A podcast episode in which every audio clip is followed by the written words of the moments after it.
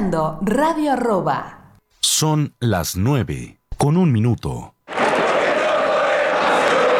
Compartimos la misma sangre, gritamos hasta las lágrimas los mismos goles, sufrimos las mismas derrotas, heredamos la misma historia. Nos infla el pecho la misma mística, disfrutamos la misma gloria.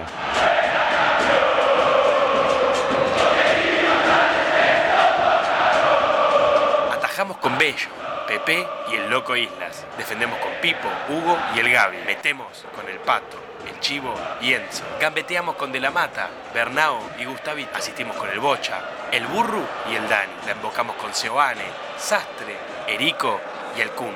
Tenemos el mismo orgullo rojo. Con la conducción del Lobizón Pérez y el Coronel Brizuela. La producción del Loco César Cáceres y la participación especial de Raquel Fernández. Ya comienza Orgullo Rojo.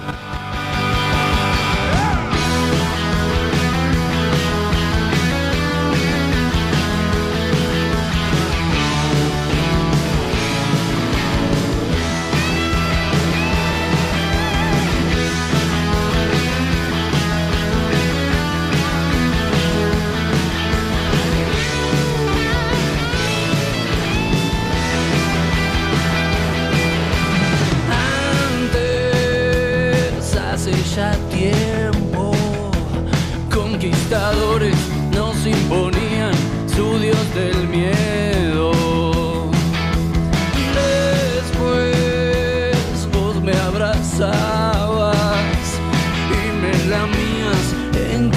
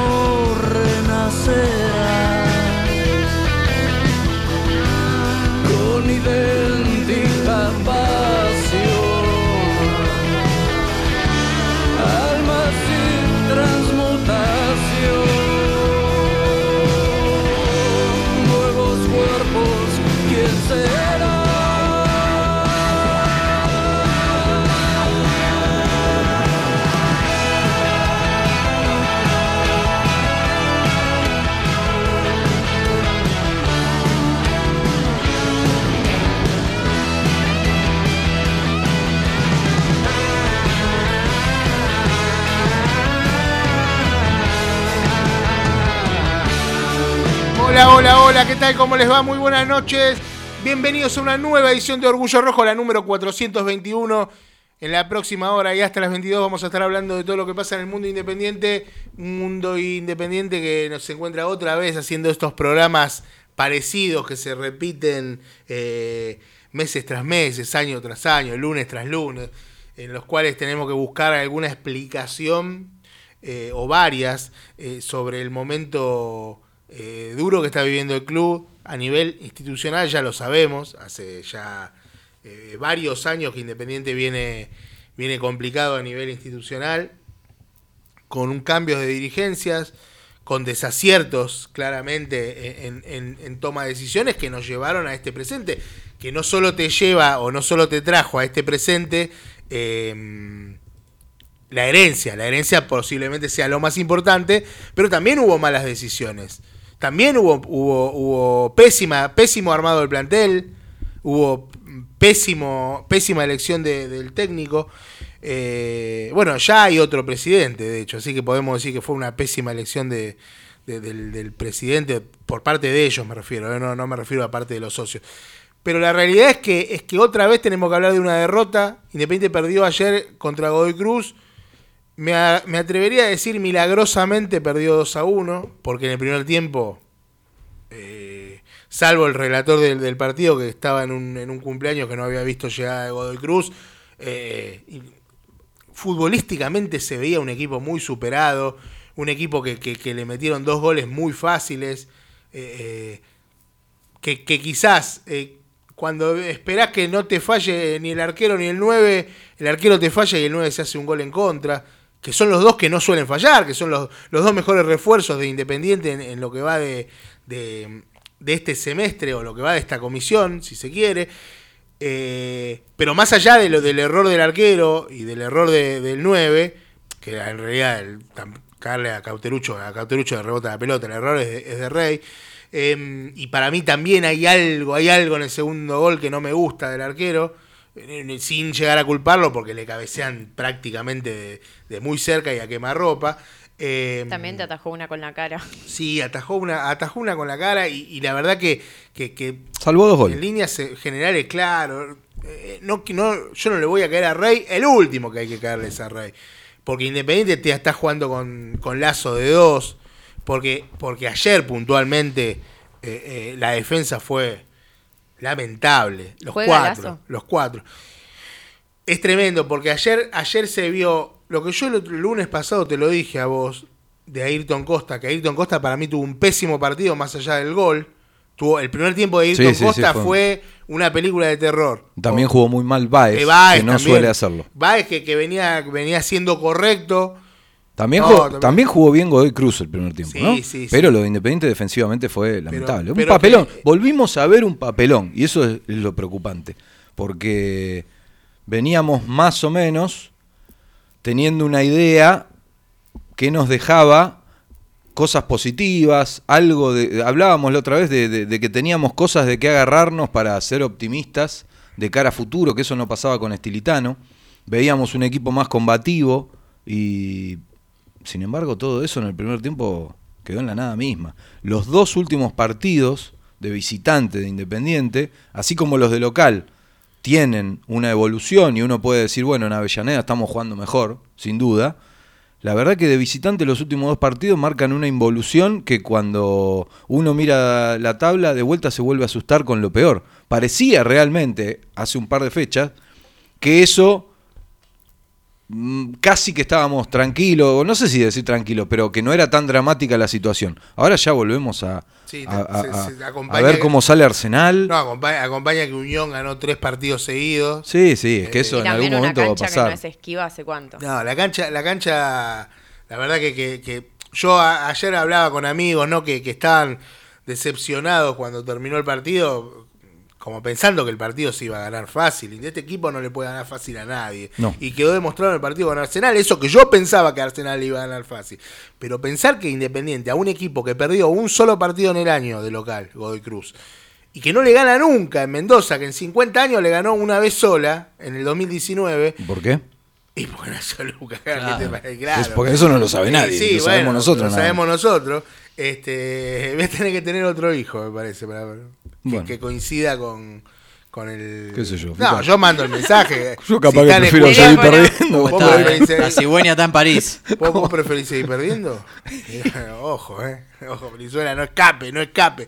Eh, pero me parece que Independiente, eh, eh, lo de ayer era hasta, no te diría previsible, pero quizás lo- No, lo que termina pará, molestando es la manera. Lobby, no, noches, no, pero eh. yo Pero sé que vos me vas a hablar que Godoy Cruz tiene, no, tiene nadie.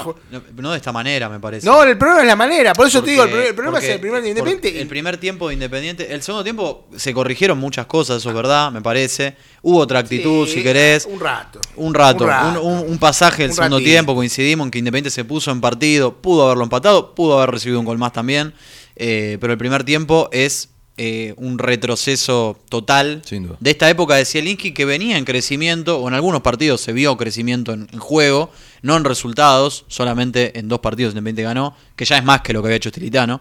Eh, pero me parece que ese primer tiempo donde no le quiero cara al técnico, porque me parece que hasta él hay imágenes de, de- de- de él diciendo a los jugadores, despiértense, achiquen las El líneas. técnico puso el mismo equipo que jugó bárbaro el primer tiempo contra Lanús. Bueno, claro. Bueno, en el entretiempo que- hubo una charla importante. Yo creo que creer que en el, en el entretiempo no solo afectó al equipo el cambio de eh, sacar a, lo- a- a Martínez y a Vallejo eh, y que el, el ingreso de- el ingreso luego de mm, bueno me pareció bárbaro el ingreso de, de- para bien. decís. ah para bien claro Ah, sí, sí creo que no solo no solamente eh, no quiero que quedarme solamente con el cambio sí, sí, entró me parece que hubo más eh, No hasta- entró bien Ca- Casares, que yo no entró bien Casares, entró no bien, para mí entró bien, pero no, le- no termina eh, nunca de, de- de convencer Kevin López. Así todo mete una asistencia, ¿no? Casares. Sí. Sí, sí, sí. Eh, Ah, Sarrafiore. Sí.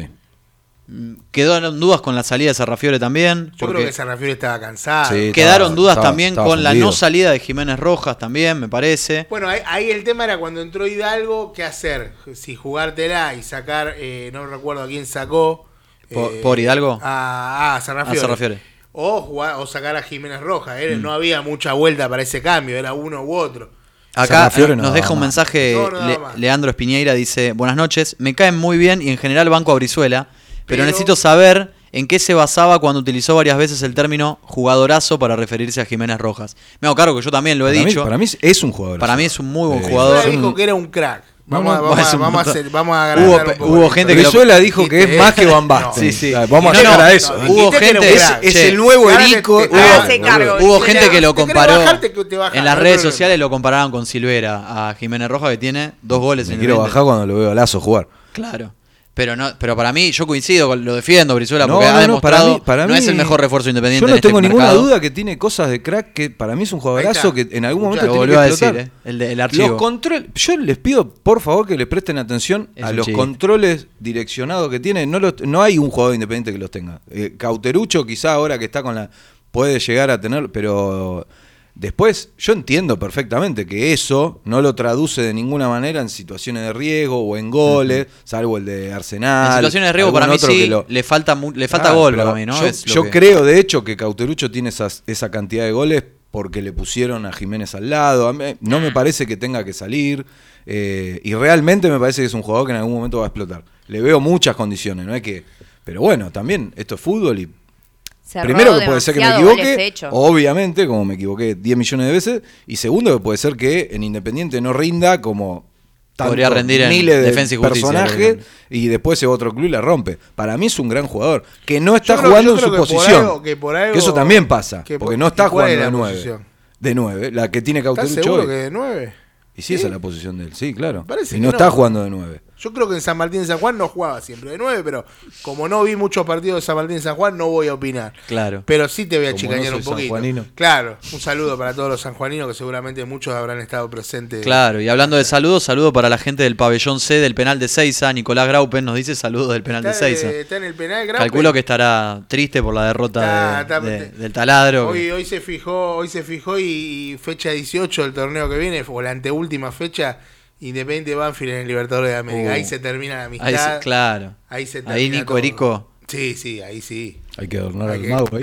Bueno, pero Mago, hay que pagar- hay que hay que pagarle la deuda. la deuda. si llega, ¿no? Porque por ahí dirige Sanguinetti ya para esa época. Bueno, Sanguinetti. No, volviendo. para mí va a dirigir no, Falcioni, pero porque va a reemplazar a, Para mí va a dirigir Falcioni, pero porque va a reemplazar a Sanguinetti unas fechas antes. Volviendo al partido eh, y a este análisis del primer tiempo, que realmente para mí fue un eh, fue de los peores primeros tiempos, si se quiere, en Independiente del campeonato, o de los peores pasajes de Independiente del campeonato, eh, podría haber cedido tranquilamente al, al- al descanso 3-0, 4-0, si Sí, querés. tranquilo. Eh, por eso, digo, Rey tiene responsabilidad en Sí, los goles, sí. como mencionaron. Yo creo que la mayor en el responsabilidad en el primer gol, Sí, en el más primero. allá de Rey, igual por el rebote hacia adelante, no. que creo que es eso, es la responsabilidad de Lazo que le cabecea. eh, Pero ahora son los dos. Vamos al primer gol. Le doy responsabilidad a Rey por ese rebote hacia adelante, que creo que se sorprende con la pelota incluso. Pero la responsabilidad es de Lazo que ni siquiera salta a cabecear. Pero la- eh, últimamente la responsabilidad de Lazo es hasta algo que ni siquiera hace falta mencionar. Es como pero diciendo, bueno, bueno, ok, sí, pero- a ver, eh, el gobierno hace todo mal. Bueno, sí, pero eso ya ni lo, pasa- mencionamos porque pasa- se sabe. Es como que Lazo Sí, hace sí. todo mal y aparte después capaz que hay otro que ahí- la caga Pará, también. el tema es que siempre está en la foto de los goles. Digo, si no estaría, no estaríamos discutiéndolo, Y pero no de los que hace, porque no hace. no hace. Pero digo, en, la- en los goles del rival siempre eh, tiene cierto protagonismo. En este caso a mí me parece mucho más que Rey. En el segundo gol yo le doy re- mucha responsabilidad a Lazo por esa, eh, eh, esa situación en la que suelta la marca que es... Porque eh, además los habilita. Primero que habilita. Segundo que creo que hay un error de concepto muy grave de toda la defensa en sí. Costa no está en su posición, sale Baez Va, a sale cubrirlo. muy lento igual. Eh, Gómez se queda, pero no hace el, no, no- no hace el, el- el relevo, digamos, de los compañeros. Eh, Lazo sale, le cabecean, el arquero da, da rebote también. O sea, todo eh, es una, Sí, da un rebote una sucesión de la Da un rebote parecido al del primer gol, lo que pasa que el cabezazo es más potente que, que- que el del primer gol. Si alguien Pero- quiere saber cuál es el Y creo que Sarrafiori también está en el área, ¿no? En un momento donde no Sí, puede, después no puede, sí. no, no logra tomar el rebote. Si alguien quiere saber cuál es el significado de la frase que se utiliza habitualmente ahora, estar en un cumple, bueno, que miren el segundo gol de Godoy Cruz. Mm. O sea, que miren la defensa independiente y digan, bueno, esto se. Ah, y te va a decir, ah, ya entendí. Es eso, es. Y realmente es muy preocupante ver cómo volvemos a esa, a esa situación. Es estar de nuevo en foja cero, a un punto del descenso, por más que no haya descenso ahora a fin de este torneo, pero estamos a un punto del descenso haciendo papelones. O sea, realmente es muy preocupante No y parece a un como punto que... del descenso, ¿eh? Estamos en zona de Sí, es verdad, estamos en desempate de descenso, sí. en un Eh, hexagonal hipotético sí, con. Atlético Tucumán, Lanús, Unión, no, perdón, Atlético Unión, Tucumán, Vélez. Unión, Vélez, Banfield y Huracán. Vamos. Pero que, tiene que, que tiene a Unión y a Vélez con un partido menos. Sí, es verdad. Porque le falta jugar creo O que sea, a Vélez con Racing y Unión la En esa posición Lanús, me parece. estábamos viendo un equipo combativo que merecía que mereció ganarle a Lanús, que, que mereció y se le escapó eh, en el partido anterior en Avellaneda, que de los últimos tres partidos en Avellaneda eh, había jugado bien. Pero claro, después de Arsenal y de lo de ayer, volvemos a foja cero realmente. Toda esa parte combativa. Porque mismo el segundo tiempo es simplemente maquillar un poquito el papelón. Porque Independiente puso la pelota en el piso, ¿cuánto? Cinco minutos. Toda la, la, las poquita gana que tenía Casares de jugar, bueno, se le fueron en cinco minutos.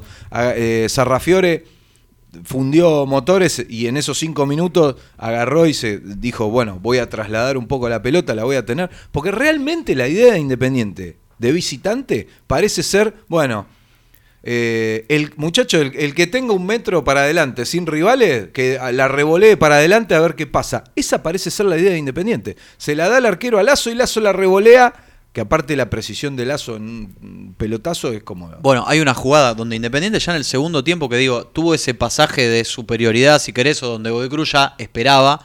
Eh, Independiente con Kevin López, con bueno, de mitad de cancha hacia adelante, empezó a tener Kevin más López tenencia. también se enchufó en esos cinco minutos. Bueno, Fueron- claro. a- a- eso, ahí dijimos, epa, y después En el no mejor llegó momento más. de Independiente, No, tuvo, tuvo En el- un par, eh, pero, pero muy pará, donde el tiro de Independiente tenía- y el tiro de Lo vi. y la última. Al final. cuando Independiente tenía el medio campo totalmente ganado, que de hecho eh, eh, Oldrá hace un cambio sumando volantes en Godoy Cruz porque no encontraba la pelota, mitad de cancha, y estoy hablando segundo tiempo, ya con el partido Godoy Cruz casi cerrado, lo que no pudo hacer Independiente la semana pasada contra Lanús. eh, y con igualdad de jugadores en este caso. Eh, hay una jugada que Baez tira un pelotazo a Barcia, eh, no sé si de una punta de la cancha a la otra, casi Barcia no lo logra controlar, se va a sacar arco. Esa fue, ese es el resumen, digamos, del intento de Independiente de jugar, al fútbol eh, en una situación adversa donde tiene que ir a buscar un resultado. Después, obviamente, tuvo el tiro del final que tapa el ruso Rodríguez y demás. Pero en cuanto a conexión de juego, es bochazo por adelante, forzar el error del rival y buscar la que, la, que, la que te salga.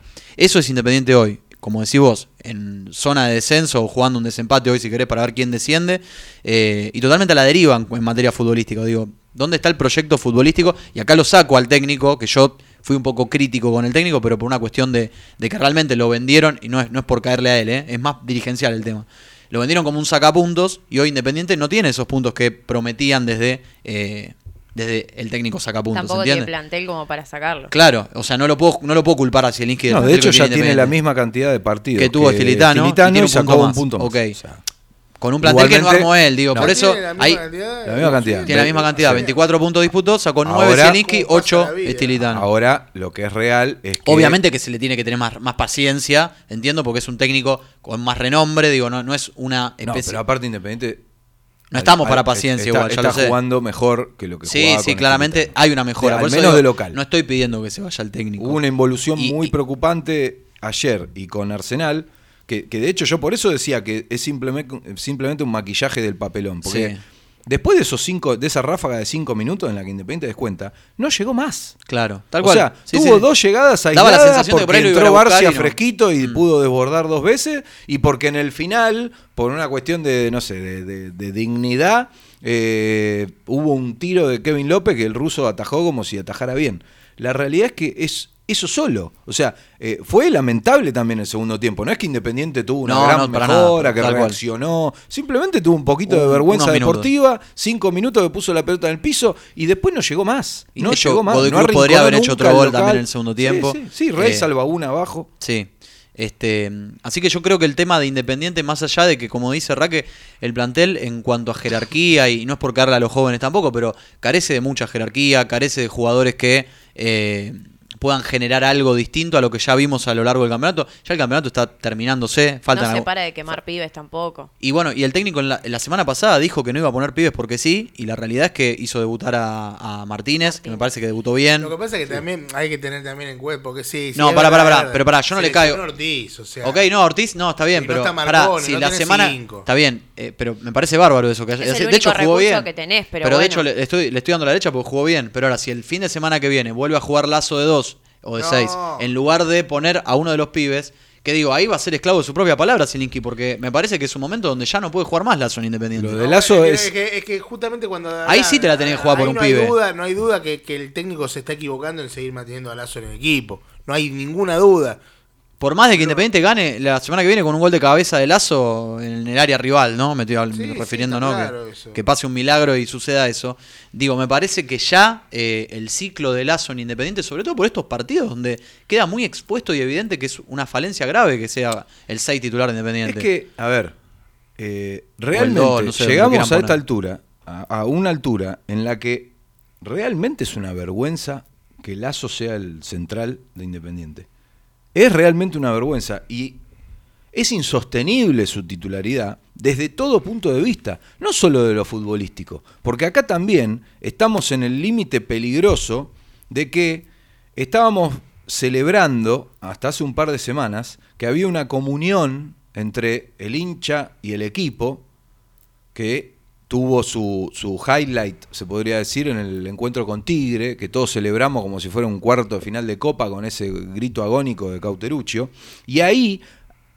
Yo esa- creo que fue un desahogo más que un. Sí, pero, pero Una hay- comunión. había una comunión de, de- de que la gente no solo no insultaba a los jugadores, sino que Porque también viste una actitud había de un apoyo. partido. Claro, y todo eso se está esfumando. Y vos, manteniendo a Lazo de dos en Independiente, te estás cargando a esa comunión. Porque claramente lo que va a pasar Sí, ya es se que, lo nombra y la gente. es que va a jugar Lazo, si juega, el viernes con Sarmiento, Que va a y la primera pelota que toque, toda la cancha lo va a chiflar, y el clima que va a generar eso es claramente negativo.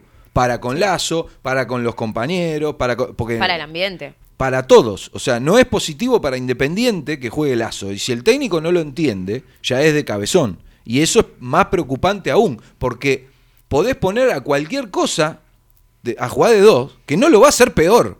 Y si lo hace peor, por lo menos la gente no se le va a poner de culo porque no es Lazo. Porque aparte, seamos sinceros muchachos, no es un pibe del club. Ni tampoco es Matías Jiménez, que vos podés decir, Tiene- "Ah, tiene el, alguna el boludo de de reventa", Brizuela y claro. otros 10 boludos más, Gachi Pachi, 10 boludos más, dicen que es bueno. Entonces, bueno, capaz que lo ponen por eso, en algún momento va a explotar. O el Chaco Martínez, bueno, lo- pero la otra vez jugó bien. Lazo en su vida jugó bien. Entonces, ¿para qué carajo lo, lo sostenés? O sea, viene de fracasar en todos los clubes. Entonces, eh, no hay Un ningún un- un tipo de, de- contundente, de- eh, No tiene ningún tremendo. tipo de sentido mantenerlo de titular. Espero que el técnico lo entienda. El Lazo jugó eh, 27 partidos con la camiseta de Independiente.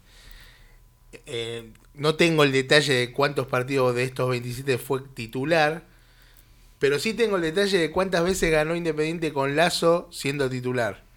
Una sola vez. Independiente 1, Banfield 0, gol de Battaglini, ¿recuerda? ¿De verdad? Sí. Acá, bueno, porque justo un, un oyente... En octubre del año pasado. Sí, uno de los últimos partidos, si no me equivoco. Sí, me acuerdo la por- salida, lo había anulado por offside. Lo vi en Ushuaia ese partido, por eso me qué acuerdo. bien que le va a usted, Eh, Venezuela, con razón, ¿Cómo viaja, eh? ¿Cómo Marley. está? Así cualquiera Suma no, orgullo no. rojo, suma millas. No, no, Ah. ese no, no, no hay que nombrarlo, no hay que nombrarlo porque Bob, no, no van a Bob. cancelar, claro. Bob. claro. Igual eh, espectacular. Eh, qué viajero, qué viajero, espectacular. Viajero frecuente. un solo El orgullo del con hoy. Lazo como titular, tremendo. un Dios solo mío. partido ganado. No, no. Pero bueno, eso es un dato estadístico. Bueno, igual convengamos que, Que no hay, no ningún jugador independiente que haya jugado 20 partidos, Independiente ganó 15, pues básicamente ganó 15 partidos Independiente en los últimos Independiente 5 con- años. Con el mago Tampoco- metió una seguidilla de 5 o 6 seguidos. Sí, Con el mago que lo que pidió. Con el mago que lo trajo a Lazo, ¿no? Que pidió El mago, lo no, traigan. no sé si lo pidió, Sí, pero no, no. Le pidió no. disculpas por no poder usarlo.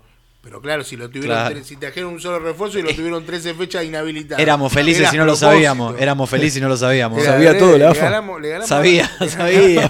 Claro. clásico, ¿Quién mandó lo- esa lo- inhibición? O sea, ¿Quién que aparte, podemos decir que Mufa ya también. No, no, che. No, bueno, che, eso no se dice. La gente. de- Eso, lo de última lo decimos después. Pero lo pensamos, Lo ¿no? podemos pensar, sí, no. Lo dije o lo pensé. Estas cosas que se dicen al aire, te puede escuchar a- al presidente Huracán, ¿no? y la verdad que.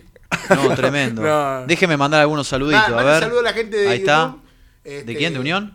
De YouTube, de YouTube. Ah, la gente de YouTube, claro. Sí, Primero sí. a Pascual de Australia, que está desde el otro Sí, lado del mundo, Pascual. escuchando Orgullo Rojo, Literal. ahí a las 9 de la mañana deben ser en Australia. Eh, Martín Stagniti dice, hola Orgullo Rojo, con ganas de ver lesionado a Lazo hasta que se vaya del club. Bueno, no, sin, la- sin lesiones, por favor.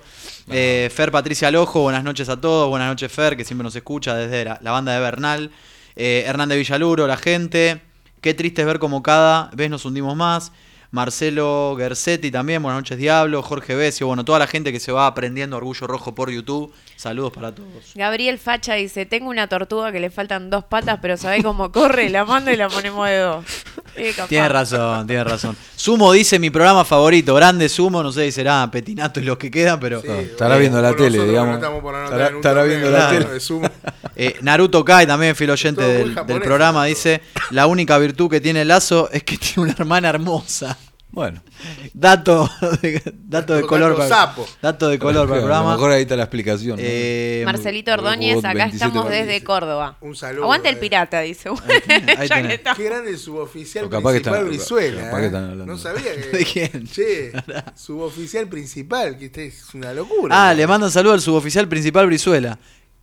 Mirá vos. Pero, ¿Pero un por qué? ¿Por la es un botón, por la es un- chapa? Claro, es un botonazo. Por lo- por lo Coronel, suboficial. Sí, sí. Tremendo. Este, Reload 666 también. eh, en Él el fue mejor. el que preguntó lo de la estadística de, de los De la- partidos de- con el lazo. Ok, ¿y quién le respondió? che? ¿Yo? Ah, usted buscó la, la estadística. Claro, no, acá se labura.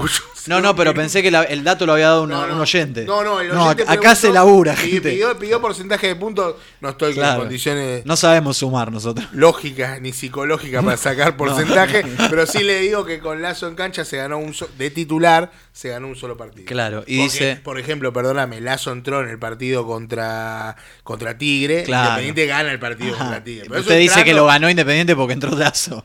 Y metió un lindo pelotazo. Qué lindo. No, entró bien. ese. Lindo ese- pelolazo. ese día entró bien. Sí, sí, sí, de verdad.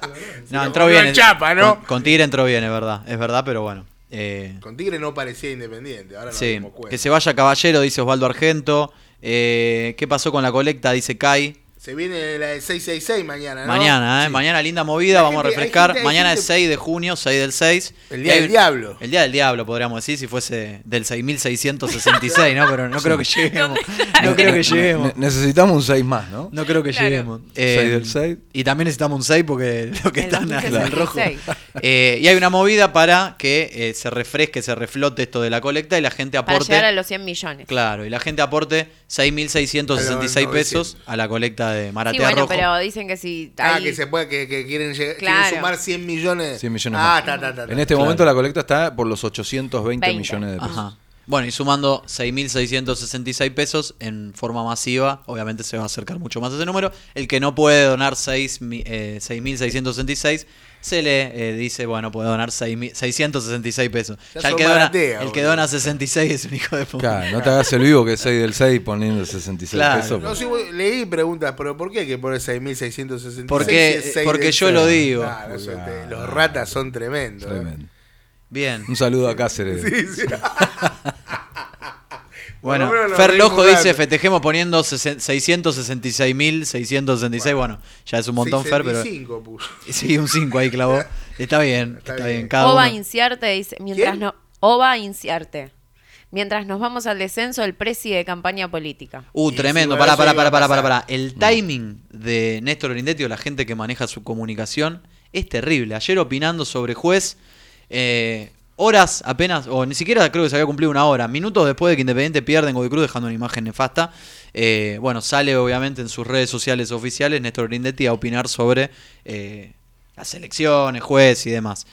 Obviamente estamos hablando a nivel nacional, no de que había Independiente. hablado sobre el árbitro del partido. No, no, no, no, no. Sobre Luis Juez. Sobre Luis Juez, claro, cordobés. Este, claro, sobre Córdoba, Luis Juez y demás. Y obviamente que la gente de Independiente en las redes sociales ayer después del partido no estaba muy amigable con el presi, ¿no? Sí, qué oportuno el presidente, dije yo. Claramente, claramente está más metido en la Eso ya parece igual a una tomada de pelo. La ruptura de- de podés Juntos por opinar el Cambio, hoy, digamos, si querés, que- del tuit, del- ¿entendés? Es como que la gente que lo asesora comunicacionalmente me parece que está ahí. como- No, es que el problema es que a lo mejor eh, no les importa. No, claramente Eso es lo eh, que está, pasa. para mí está en evidencia o expone que no les importa. que no le importa. Lamentablemente es una situación parecida a la de... Igualmente no, no, no está a ese nivel, porque en un punto uno lo, lo entiende, simplemente que le da mucha bronca porque está dolido por cómo está Independiente, por, la- por el contexto, por la situación, porque no ve ninguna modificación ni ningún cambio de lo que se prometió en campaña. Eh, no es la misma situación que con Moyano, pero es como la misma ecuación. Digo que no es la misma situación porque Grindetti se supone que en breve, cuando pasen la- la- las pasos, digamos, va a volver a incorporarse a Independiente, no sé si al 100, Mm. Se pero supone. va a volver a estar, y no como Moyano que no sabía ni dónde quedaba la, la Pero sede hay, hay un, hay asterisco ahí, Javier, Pero- que vos decís. Que esta dirigencia, eh, sobre todo con Néstor Grindetti, que es un funcionario público de renombre en la política nacional, por lo menos intendente del partido donde vivimos con Raque, eh, cuestionó, y toda esta dirigencia cuestionó el accionar de Moyano en ese sentido de no ser partícipe de la vida diaria del club. Entonces, eh, El propio Doman. el propio Doman, que ya no lo Sí. quiero contar, pero digo, Grindetti fue uno de los que acá en este programa hablaba de ¿Está vivo Doman en todo esto? no ¿Alguien tengo idea. no, después po- de- Poco nos Prefiero interesa. que siga Seguramente ahora vuelva a opinar sobre el bailando cuando arranque y demás, pero no nos ¿Arranca? interesa. Y tal vez lo tengamos bailando, qué sé yo. Otro velazo, Otra vez. Pero digo, Grindetti. Bailándonos y- sabroso lo tuvimos Sí. seis meses. Grindetti fue uno de los que cuestionaba, como tantos otros y nosotros también, el accionar de Moyano de no estar en el día a día. Sí. Y lógicamente, Sí, de- después hoy de sus eso- intereses son otros. También Claro. se criticó la doble función, pero Grindetti nunca fue esquivo. Siempre dijo que tenía. No tenía el tiempo para estar 100% en Independiente, la gente decidió votarlo igual, perfecto, el No, problema Lo es más de la loco gente de también, ¿no? todo es que después de haber dicho, si a mí me designan candidato a gobernador, sigo como vicepresidente, Mm. pero no sigo como presidente. Lo Claro. dijo de manera Es- clarita. eso lo dijo antes del partido con Arsenal, después del partido con Arsenal fue Después otro el de discurso. eso, dijo, no, bueno, al final... eh, y eso también es como que uno lo ve desde afuera como algo agarrado de los pelos, como diciendo, che, mirá que no tenemos otra, ¿eh? porque acá nos van a caer más. no". Y, ya hay fecha para la asamblea, en donde se Sí. va a decidir definitivamente quién va a ser el presidente En un mes, independiente. un mes y un día, 6 de julio. 6 ¿no? de no julio. me 6 de julio. sí.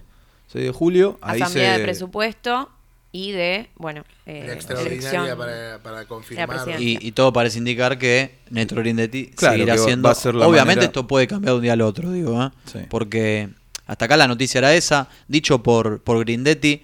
Eh, antes del partido con Arsenal, si hay un equipo de trabajo, si se juntan todos los planetas y demás, y se puede continuar, yo continúo como presidente. Ese día dando a entender que Seoane podía continuar como presidente incluso, eh, hablando los dos juntos a la vez, Sí, yo dando una creo conferencia que de prensa media... es el candidato en el caso de que pase algo que haga que Grindetti diga no, che, al final no, y retroceda Mm. después de haber retrocedido ya dos veces.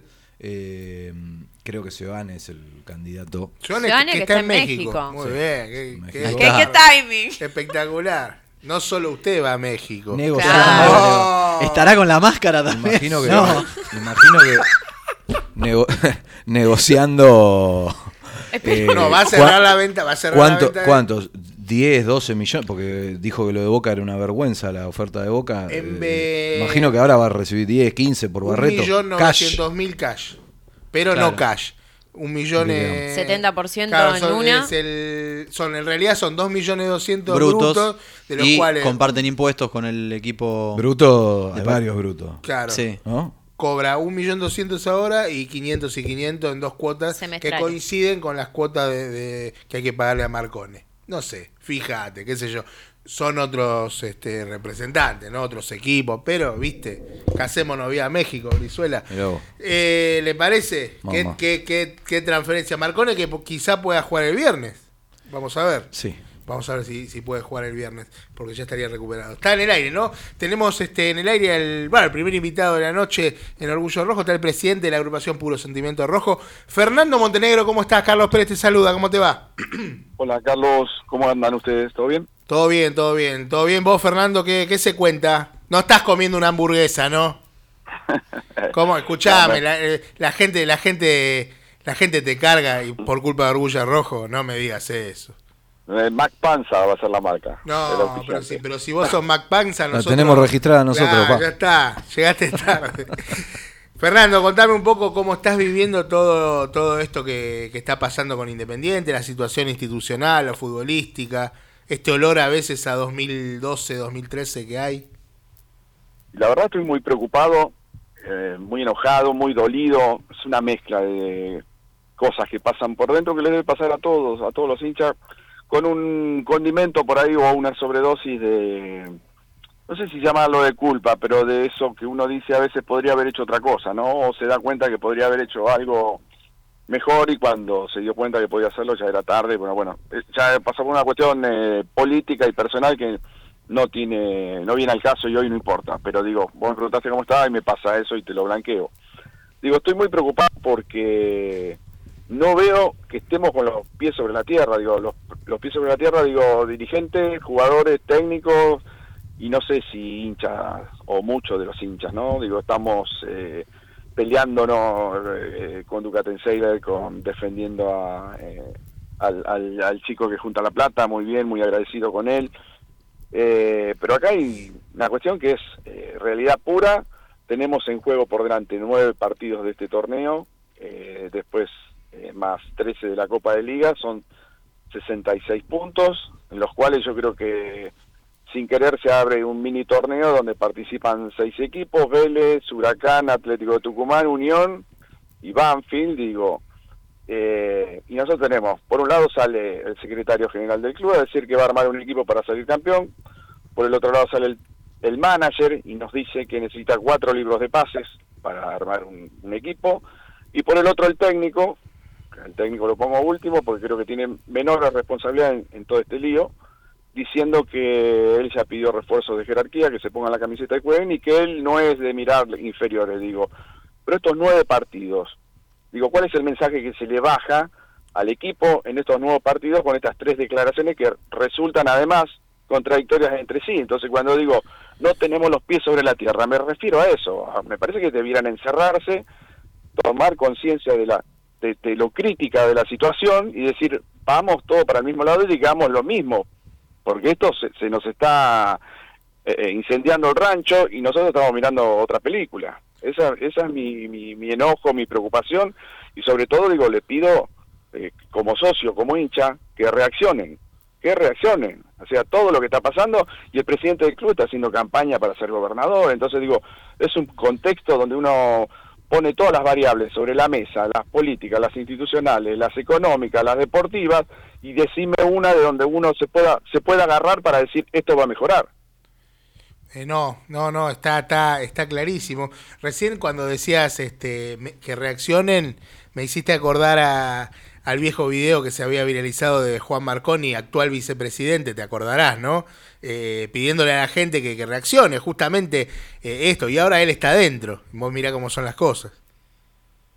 Y yo creo que sí, viste, uno a veces eh, es la vida, es así, es una rueda, un día estás arriba, otro día estás abajo, y, o adentro o afuera, pero yo creo que están, están eh, obnubilados pensando, o como, como único objetivo parecía que la bandera eh, de la patria independientista fuera a levantar la indivisión de la América para que los mismos tipos que generaron este incendio vuelvan a traer jugadores, porque esto lo generaron ellos también, no fueron Yoyo Maldonado y Pablo Moyano y Hugo Moyano nada más, ¿eh?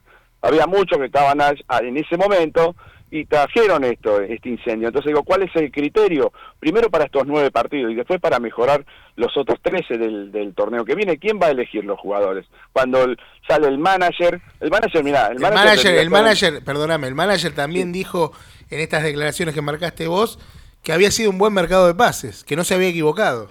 Exactamente eso te iba a decir. El manager debería estar en el, el libro Guinness porque ha puesto al mismo momento a dos equipos en situación eh, peligrosa con la continuidad en primera. A Vélez e Independiente después de su paso por ambas instituciones. Todavía nosotros no lo pudimos sacar encima, pero digo, los criterios de quién van a privar. ¿Cuál es? ¿Quién es el que el que va a manejar el fútbol? ¿Quién es que le va a decir al técnico esto sí o esto no? Porque decirle al técnico todo que sí también es peligroso. Porque en algún momento le dijimos a un técnico todo que sí y también hicimos le digo, tiene que haber un grado de de sensa- sensatez y sobre todo de criterio para resolver las cosas. No puede ser que venga un técnico, pida y de atrás venga el otro y te dice, yo no pedí, tráeme otra docena. Digo, el Real Madrid, el Inter, eh, la Juventus no tienen problemas económicos. Ninguno incorpora de a 12 por mercado de pase. Entonces, eh, criterio que me parece a mí que se tiene que encerrar, tiene que establecer una línea, un plan, bajársela a la gente y todo de afuera tendremos que apoyar, nos guste o no. Pero estas tres declaraciones contradictorias en una misma semana a mí me hacen un ruido bárbaro y, y la verdad, más que bajar eh, o, o- o darnos un, un- un halo de tranquilidad, eh, es decir, ¿dónde estamos? En manos Fer- de Fer, yo- ¿dónde, yo- dónde- yo- sí, ¿dónde disculpe. está el piloto? ¿Dónde está el creo- piloto? ¿Dónde está? ¿Dónde está? Sí, yo creo que igual lo, lo de Zielinski no sé si fue tan así. Me parece que, que, que lo de es más el hecho de que no haya puesto juveniles que lo que declaró, porque él de hecho lo que dice es que no quiere, que no quiere ponerlos por poner, que quiere esperar el debido proceso. Y la realidad es que en Independiente, vos lo sabés mejor que yo, en los últimos 20 años las inferiores no han dado mucho muchos resultados o- o muchos jugadores que hayan salido de Independiente, eh, eh, vos decís, bueno, no sé, está bien, Agüero es el caso quizás más icónico, gustaría acompañando, pero después las inferiores de Independiente, quizá por, por culpa de los técnicos, ¿eh? no digo que no, o de los dirigentes, pero las No, infer- bueno, yo, yo Sí. coincido con vos, ¿eh? yo creo que es por una falta de, de proyecto y una falta de criterio, porque vos pensás, nosotros en el 2012 trajimos experiencia, estaba Rolfi, estaba Tula, Moreles, Santana, Zapata, Vargas. Leguizamón, Vargas, no sé, una legión, eran más, eh, parecía un Super 8 que un equipo de primera. Está bien, ¿cómo terminamos yéndonos al descenso? Con los pibes, con el Ruso Rodríguez, con Galeano, con la Avispa, con Fernández. Entonces digo, Y son los momentos y pero en entonces- los que se pone a los pibes. Y bueno, pero entonces, ¿qué habría que hacer ahora? ¿Habría que poner a los pibes? No, no, no digo que poner el pibe, porque yo- siempre tomo como un ejem- buen ejemplo lo que hacía Ramón Díaz en River o Bianchi en, en Vélez. Entonces, Bianchi te largaba tres o cuatro pibes, pero atrás estaban Chilaver, eh, Trota, Sotomayor, Cardoso, el Pepe Basual, o sea, si vos no tenés un, respaldo, alguien que, que cargue con las presiones de tres, cuatro tipos ganadores que hayan salido campeón y si es en tu club mejor, no, no podés largar a los pibes a apagar un incendio en medio de una crisis. Porque vos mira, hoy lo tenemos a Toñi en Defensa y Justicia y funciona. A lo tenés a Piscini en Talleres, funciona. Lo tenés a Miranda en Racing y funciona. Y nosotros lo sacamos a patada. Entonces digo, por ahí tendríamos que revisar un poco el criterio que tenemos como para esto de en qué momento los ponemos. Porque por ahí no momento, son claro. tan malos como que creemos, ¿no? Claro, puede ser. Fernando, eh, ah, la última por mi parte, eh, y después obviamente que los chicos van a preguntar.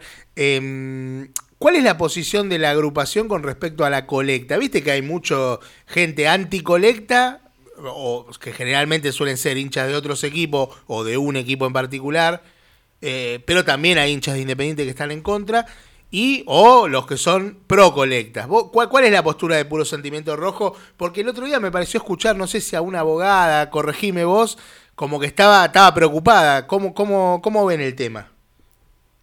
No, eh, en realidad los argentinos somos así, ¿no? Es decir, a mí me gustan los Beatles, a mí los Rolling Stones.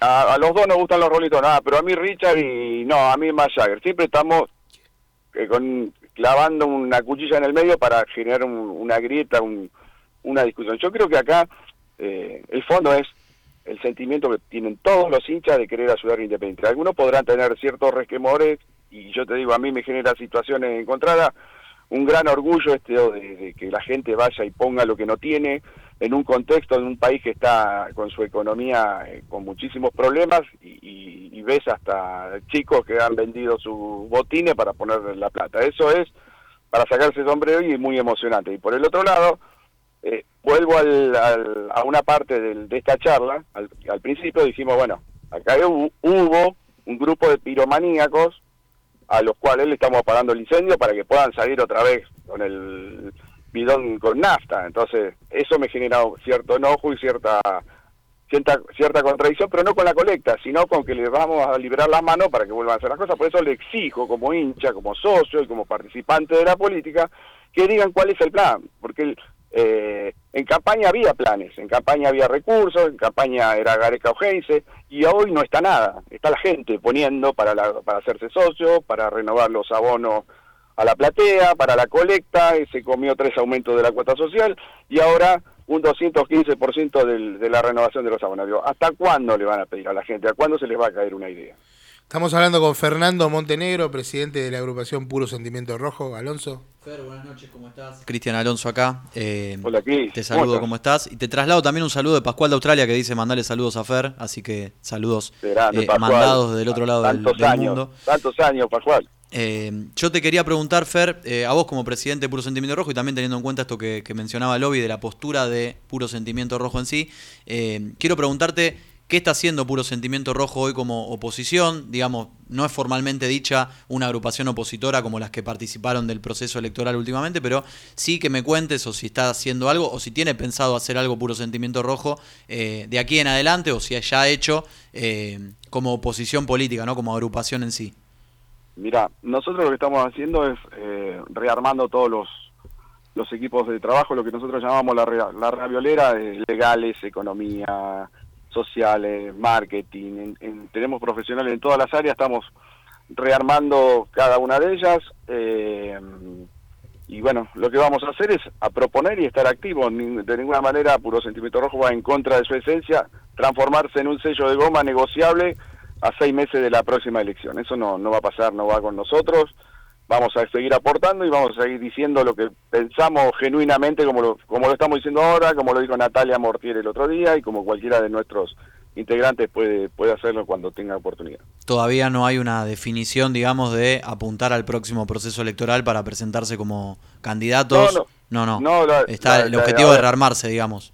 No- vamos a rearmarnos y vamos a presentarnos. Yo creo que cometimos un error eh, muy grosero en no presentarnos en esta elección. Eh, eh, también es cierto que quisimos presentarnos cuando pedimos elecciones libres y abiertas, cuando los, el, oficialismo anterior había llamado a todas las agrupaciones, nosotros pedimos la oportunidad de que se abriera al haber pasado un año y a- al haber tanta rotura en la unidad que se habían ido, que Doman negociaba con Moyano, por el otro lado el grupo de Zapán negociaba con Yoyo Maldonado y esto, este, digo, bueno, esto viene mal parido de entrada. Después eh, eh, la justicia falló a favor de, de la unidad y se pudo presentar y, bueno, eh, lo que aglutinó fue el interés y la oportunidad de poder ganar una elección, pero ganar la elección debiera ser eh, un medio y no un fin, digo, por lo menos para mí, ¿no? Fernando, esa mm, autocrítica que haces, hablaste de culpa en algún momento, que es en parte la que hace que cada vez que, que opinás o que apuntás contra el gobierno, también recibís un montón de eh, críticas que se encuentran fundamentos claros de, hoy por ejemplo vos eh, utilizaste eso de mencionar el primer acto, segundo acto, y hubo gente que decía, primer acto, Montenegro se queja en Twitter, segundo acto hay elecciones y dice que se presenta Greenback, tercer acto no se presentan, cuarto acto, Montenegro se, otra vez se que O sea, entendés que hay fundamentos para esas críticas. Totalmente válidos. Eh, totalmente claro. válidos. También, también es cierto que nos presentamos en 2007 y la gente no nos votó. Tampoco estoy culpando a la gente, digo, algo mal habremos hecho también en ese momento o, o Moyano habrá mostrado algo muy bueno para que lo votara el 89% de la gente cuando nosotros decíamos que no estaba tan bueno si no se veía en la superficie, pero cuando se profundizara iban a, a aflorar los problemas que pasaron y ocurrieron en, en el segundo mandato. Pero bueno, son errores, sí, digo, yo prefiero que me digan, che, no te presentaste o dijiste que te ibas a presentar, hiciste tantas cosas, pero eh, no, se me puede imputar malicia de, ningún tipo. Yo no he decidido ni la compra ni un, de, un balde ni una escoba en Independiente. Digo, me, he equivocado electoralmente y inclusive el, eh, principalmente el que paga lo, la factura soy yo mismo. Entonces, digo, no, no, culpa en ese sentido no, pero sí entiendo a la gente a la que le generamos mucha expectativa y después se sintió desde, desde lo electoral de fraude ahí. Yo le, pedí disculpas y lo voy a seguir haciendo porque creo que nos equivocamos y yo, yo lo dije al inicio de esta de esta charla que a mí me, me duele que haberme equivocado. Y en esa culpa hay un aprendizaje también. No hay una parte de vos que dice, uff, menos mal, o sea, de la que zafamos. Eh, antes hablábamos de Marconi, por ejemplo. Yo creo que nadie, de las intenciones, creo que nadie duda de Marconi. eh, y sin embargo, como vos decías, a veces estás en la arriba eh, pidiéndole a la gente que reaccione y a veces estás abajo con la gente pidiéndote que reacciones a vos. ¿Cuánto hay en esa culpa de, bueno, zafamos, aprendamos de esto y, y sepamos que esto no hay que hacerlo? ¿Qué análisis No, hacen? mirá, yo creo que culpa no, porque, a ver, digo, nosotros teníamos un plan y lo decíamos abiertamente. Ah, Teníamos que aplicar la ley de salvataje para resolver todos los problemas, resetear la economía de Independiente. Y era eh, era algo que va eh, era políticamente incorrecto, porque decirle a la gente, vamos a aplicar la ley de salvataje y darle de comer a los de siempre, a la casta, de que esto quieren quebrar el club, cuando precisamente está quebrado porque estaban ellos, porque estuvieron ellos siempre, eh, era un riesgo. Nosotros podíamos eh, eh, silencio, eh, frases ribón de, de campaña de, que vienen adentro de los chocolates diciendo vamos a techar la cancha, decir cosas lindas y después cuando entramos saben qué hay que aplicar la ley de salvataje y le mentíamos a todo el mundo. No, eso dijimos la verdad, era una, cuestión antipática, pero era la única, era viable. Era, yo creo que era muy superadora respecto a una, hacer una colecta, ¿no? Eh, obviamente, desde siempre, el caballito de, batalla de la agrupación es Daniel Greenback. Eh, yo te quiero preguntar en, en qué está él, eh, teniendo en cuenta la relación con Independiente, ¿no? Y, de- y con puro sentimiento rojo. Y si hubo alguna mención o algún comentario al respecto de lo que pasó con Calamaro diciendo que estaba a disposición del club y esa, ese sueño que tuvimos de, bueno, mirá si el, el, Bocini sirve para empezar a recibir recitales o, por ejemplo, que se dé esto de que Calamaro toque en la cancha y ayude a, a Independiente. Él, digamos, es el uno en ese métier. Eh, ¿Dijo algo al respecto? Mira, a ver, eh, primero te contextualizo. Eh, Daniel bajó del trinomio en la etapa electoral, lo que a nosotros nos da una proyección electoral eh, que no era ganadora en ese momento. Sí. Sin él en el trinomio, sí, como un vocal.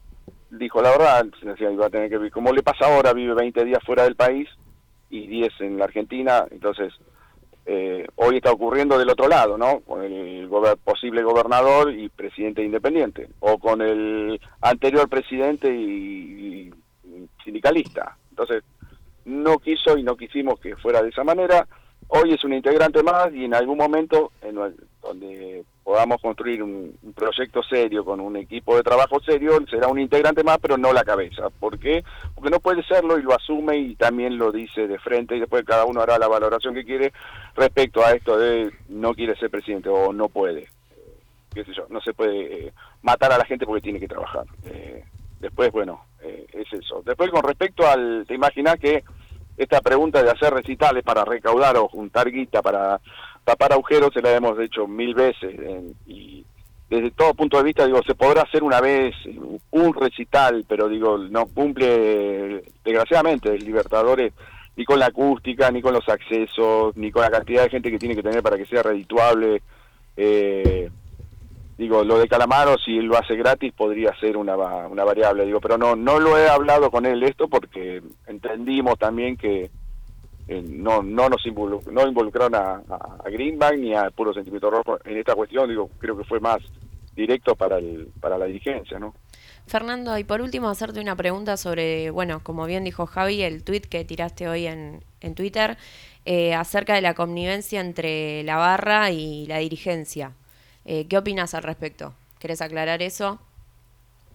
Es simple, a ver, yo no conozco al señor agredido, al, dueño de la empresa que sponsorea, es más, fui su opositor durante ocho años mientras él estuvo en la comisión directiva de Moyano, pero si me- me- nos sentamos al lado, yo creo que él no me conoce a mí, yo no lo conozco a él, él no sabe que yo soy montenegro y yo no sé que él es Hendler, no lo vi en mi vida, no sé quién es, pero me- no me parece bien, a, digo, a, a lo- a los efectos de, de que es un sponsor de Independiente que viene, que, que está poniendo y que vaya a la tribuna y que la propia barra de Independiente lo, caiga a piñas, no me parece bien. Y que con esa plata también además la barra viaja para, para, para, para comillas, alentar al equipo. Digo, hay algo que, acá no, no está bien, digo, es una cadena de dislates, todo que no resiste análisis. Y después tenemos al presidente haciendo campaña desde Córdoba, luchando contra la inseguridad, y la inseguridad la tiene dentro del club.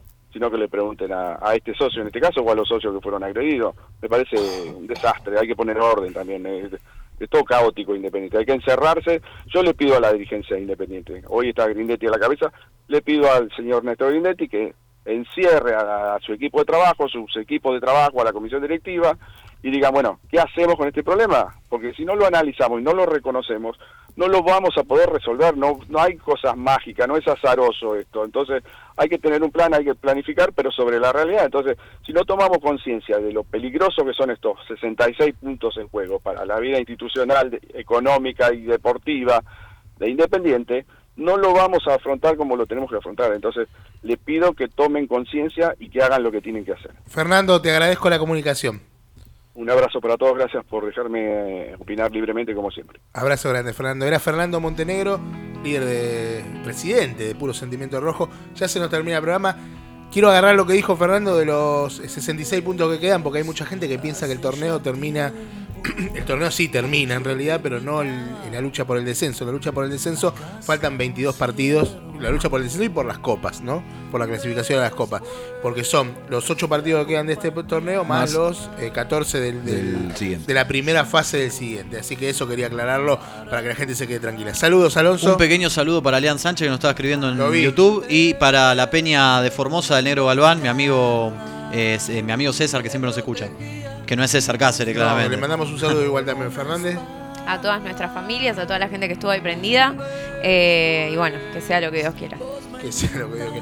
A Diego le quiero agradecer eh, que estuvo en la operación técnica. Yo lo saludo a Paula, le digo que vaya poniendo los chorizos. Por ¿Vos favor. ¿Quieres venir, Vamos ¿quieres todos. venir a comer chorizo, Brizuela? Si hay chori, Sí, se ¿por qué prende. Que vaya poniendo los ¿Quiere chorizos. entonces. Brizuela? Salud, por supuesto, la vamos a hacer. Que me agrega al grupo. entonces. Y le agrega el grupo Alonso. Saludo también para Lucas, León y Julieta, por supuesto. Brizuela, toda su familia. Sí, claro. Y a la gente, a la gente que crea Y a cuervo la- también. A la gente que que está acuerdo y a todas las que nos escucharon en el programa que no pudimos leer los mensajes. Nos despedimos con el clásico grito de triunfo que el viernes, no, el viernes gana. El viernes con autoridad independiente. Desde las 20 horas en el Estadio Libertadores de América Bocini contra Sarmiento de Junín. ¡Vamos rojo todavía! Chau y hasta la semana que viene. Hace ya tiempo, conquistadores nos imponían su dios del miedo. Después vos me abrazabas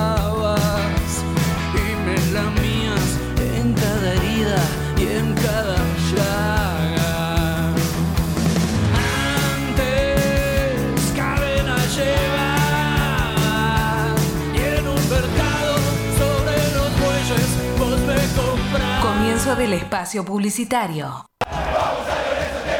Cría Cuervos. San Lorenzo es fútbol, pero también tiene otros deportes. Entérate de las novedades de todas las actividades. Cría Cuervos. Lunes